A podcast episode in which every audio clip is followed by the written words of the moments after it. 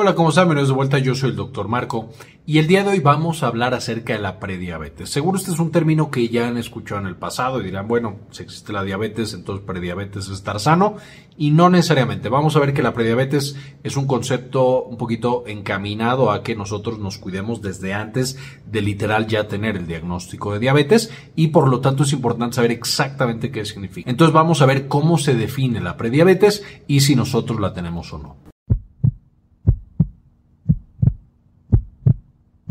Este video es patrocinado por More Express Laboratorio, más de ellos adelante en el video. Ahora, ¿qué es la prediabetes? Evidentemente todos hemos escuchado de la diabetes, a lo mejor incluso nos suena que es la prediabetes, sin embargo el criterio que utilizamos justamente para determinarlo es extremadamente importante.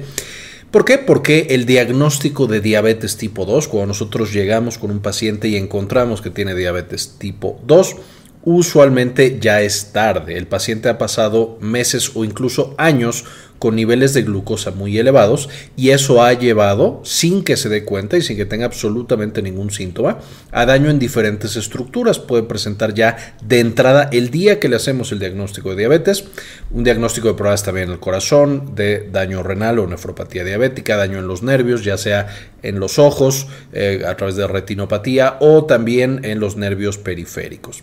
De hecho, muchas veces el paciente llega justamente por los daños periféricos sin saber que tiene diabetes y hacemos en ese momento la, el diagnóstico. Entonces, es extremadamente importante que seamos mucho más tempranos en el diagnóstico que hacemos de estos pacientes, justo para que no lleguemos a estas complicaciones que generan el tratamiento mucho más complejo y por supuesto empeoran mucho la calidad de vida de los pacientes. Esencialmente, entonces, la prediabetes es ok.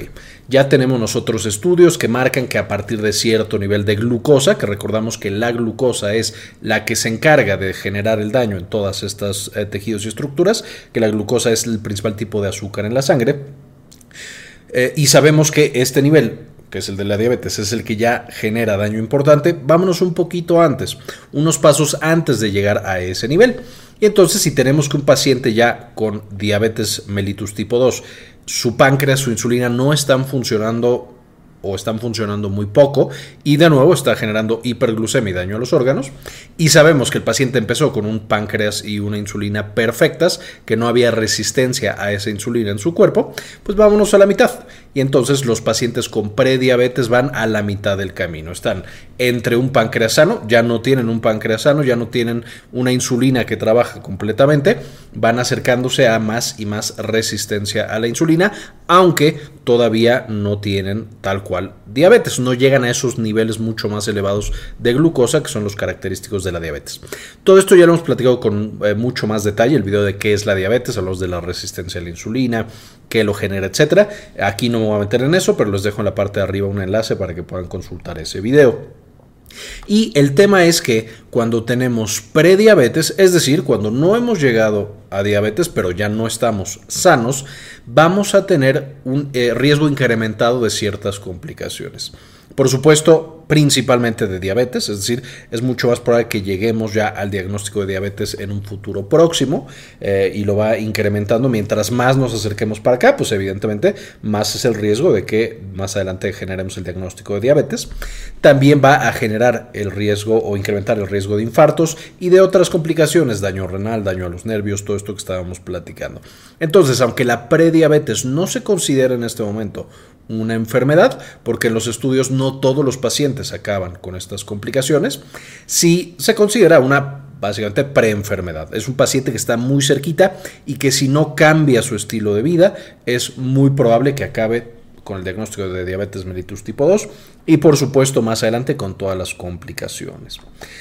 Ahora, ¿cuáles son los criterios para prediabetes? Ya tenemos también un video de cómo se diagnostica la diabetes, que también les voy a dejar en la parte de arriba. Esencialmente la prediabetes van a ser los niveles, los mismos estudios, hemoglobina glucosilada, glucosa en ayuno y curva de tolerancia a la glucosa oral, que se mide a las dos horas y, la carga, y se le da una carga de 75 gramos de glucosa al paciente. Es decir, el paciente se toma toda esta glucosa de un trago y a las dos horas medimos cómo está su glucosa en sangre. Un paciente sano podría manejar la carga de 75 gramos sin problema. Un paciente que ya tiene eh, intolerancia a los carbohidratos, es decir, que la insulina no le está funcionando bien, va a tener esta curva alterada. Y entonces eh, es cualquiera de estos tres estudios. De la misma manera vamos a diagnosticar la diabetes con estos tres estudios. Tendremos entonces que la hemoglobina glucosilada, si está entre 5.7 y 6.4%, este sería el equivalente en milimol, pero son lo mismo. Este es un paciente con prediabetes. Evidentemente, mientras más cerca esté del 5.6, es un paciente que tiene menos riesgo. Mientras más cerca esté del 6.4, es un paciente que tiene más riesgo. Y 6.4 es, sabes que te faltó 0.1 para, para ya el diagnóstico de diabetes. Entonces, es un paciente de muy, muy alto riesgo. Glucosa en ayuno, vamos a tener 100 a 125 miligramos de cilitro, de nuevo el equivalente en milimol. Entonces, de nuevo, podemos ver que es un paciente que está a un pasito, mientras más cerca de 100 es más sano, eh, tiene menos riesgo de progresar a diabetes, mientras más cerca de 125 ya está en la entrada prácticamente de, eh, tener diabetes mellitus tipo 2.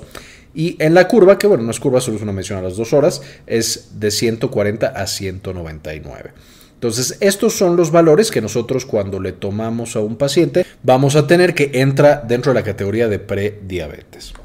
Ahora, no es aún diabetes, como mencionas, porque no ha llegado a los criterios diagnósticos de diabetes. De nuevo, en estos eh, valores es donde se han hecho la mayor parte de los estudios, mostrando que estos valores ya están activamente dañando a nuestros órganos. Estos de aquí no siempre los están dañando. Evidentemente, si tenemos estos valores más un paciente que tiene otros factores de riesgo, ya seguramente está generando algún daño, ya tendremos complicaciones en otros órganos eh, mucho más frecuentemente. Entonces, hemoglobina glucosilada en prediabetes 5.7 a 6.4, el valor diagnóstico para diabetes 6.5, glucosa en ayuno de 100 a 125, el diagnóstico para diabetes 126 y la medición de glucosa a las dos horas con la carga de 75 gramos 140 a 199, siendo diagnóstico de diabetes 200. Evidentemente, este es un paciente que ya tiene resistencia a la insulina, que no está trabajando bien su insulina, pero que no ha llegado al nivel de diabetes. Ahora, ¿quién necesita hacerse una prueba?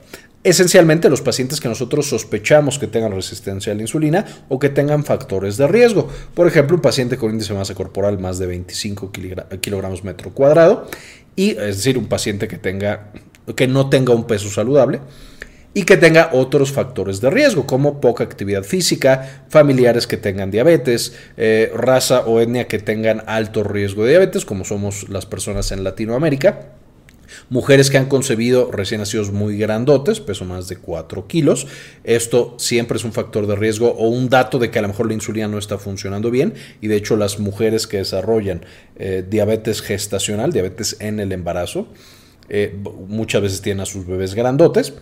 O también, por supuesto, que hayan literal tenido diabetes gestacional. También nos está indicando que la insulina no está funcionando tan bien en estas pacientes y lo ideal es que le tomemos un estudio para tomar medidas preventivas y que esa paciente no llegue al resto de las complicaciones. Eh, pacientes que tengan hipertensión, además de, esta, eh, de estos factores de acá, justamente porque estamos teniendo no solamente la resistencia a la insulina, sino otros mecanismos de daño problemas con justamente los lípidos, específicamente el colesterol entre comillas bueno, menor a 35 y o triglicéridos arriba de 250, el eh, síndrome vario poliquístico en las mujeres, otras condiciones asociadas a resistencia a la insulina, es decir, un paciente con obesidad, un paciente con acantosis nigricans, un paciente con antecedentes de problemas cardiovasculares como infartos, trombosis, etc. Todos estos pacientes tendrían que estarse haciendo el estudio, evidentemente cambiando su estilo de vida también, pero al menos haciéndose el estudio de tamizaje a partir de los 45 años y repetir las pruebas de manera anual. Y entonces aquí quiero ser muy claro, el tamizaje a los 45 años es para toda la población, ya sea con factores de riesgo o sin factores de riesgo. Los que tienen los factores de riesgo de las diapositivas pasadas, estos desde que lo tengan tienen que empezar. Es decir, si yo tengo obesidad y acantosis nigricans a los 18 años, a los 18 años tengo que empezarme a hacer los estudios de prediabetes para encontrarla a tiempo y hacer todo lo posible para no llegar a diabetes. Y una vez que yo empecé, tengo que repetir las pruebas de manera anual. Si un paciente quita los factores de riesgo, por ejemplo, este joven de 18 años con acantosis nigricans, con obesidad y con poca actividad física, se mete a hacer mucho ejercicio, ya tiene un peso saludable y demás, ese podría dejar de hacerse las pruebas eh, o al menos podría hacerlas con mucha menor frecuencia porque está quitando justo los factores de riesgo y como hemos platicado previamente, la prediabetes evidentemente se puede literal quitar, se puede, no quiero decir curar, pero un paciente puede ya no tener prediabetes en estas condiciones que estoy diciendo, pacientes jóvenes que cambian su vida. Y la diabetes eh, también podemos entrar en remisión con cambios agresivos al estilo de vida, pero por supuesto que se puede. Entonces, justamente sabiendo que la diabetes y la prediabetes pueden eh, eh, podemos entrar en remisión, digamos, de nuevo no quiero usar la palabra cura, pero es algo parecido a una cura, o sea, la glucosa ya no está subiendo y ya no me está generando daño. Entonces, por supuesto, lo más importante es encontrar los pacientes que lo tienen y revertirlo lo antes posible. No es algo sencillo, pero por supuesto es algo que se puede hacer.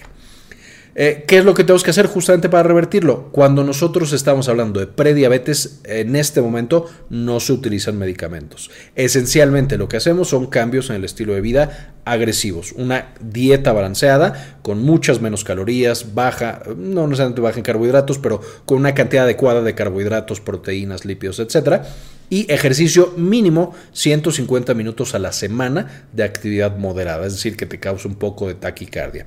Este ejercicio físico y esta dieta balanceada son esenciales para que tu cuerpo y tu metabolismo se ajusten y no tengan estos problemas de glucosa. Recordar que para controlar el peso lo más importante con mucho es la dieta, no el ejercicio. El ejercicio es muy muy bueno y por supuesto está protegiendo todas nuestras células, pero el ejercicio no es lo más importante para el control del peso. La dieta es lo más importante para tener un peso saludable. Básicamente esta es la información que quería mostrarles el día de hoy. Quiero como siempre dedicar este video a algunas de las personas que apoyan al canal con una donación mensual de 1 o de 2 dólares. Y este video dedicárselo a Realtor Puerto Rico, Rosaura Murillo, María Eugenia, Laura Elena Barojas, José Luis Tobar, Héctor L.P. Sáenz, Guadalupe Guardiola, Zenaida Zuluaga, Dr. Fermín Valenzuela, Pablo Antonio, Matías Hernández, Gli 53, Carlos Luis, Luis Ernesto Peraza, Leonor Páez Cabezas, Cindy Maña Bobadilla, Gustavo Francioli, Dr. Mineralín, Gilberto Argueta, Javier Mejía, Hernán Gustavo Sandy Oliva y Enrique Segarra. muchísimas gracias por el apoyo que nos brindan todos los meses. Les dejo, por supuesto, también la bibliografía, los, los artículos de los que saqué la información, para que también lo puedan investigar y aprender mucho más de, estos, eh, de este proceso.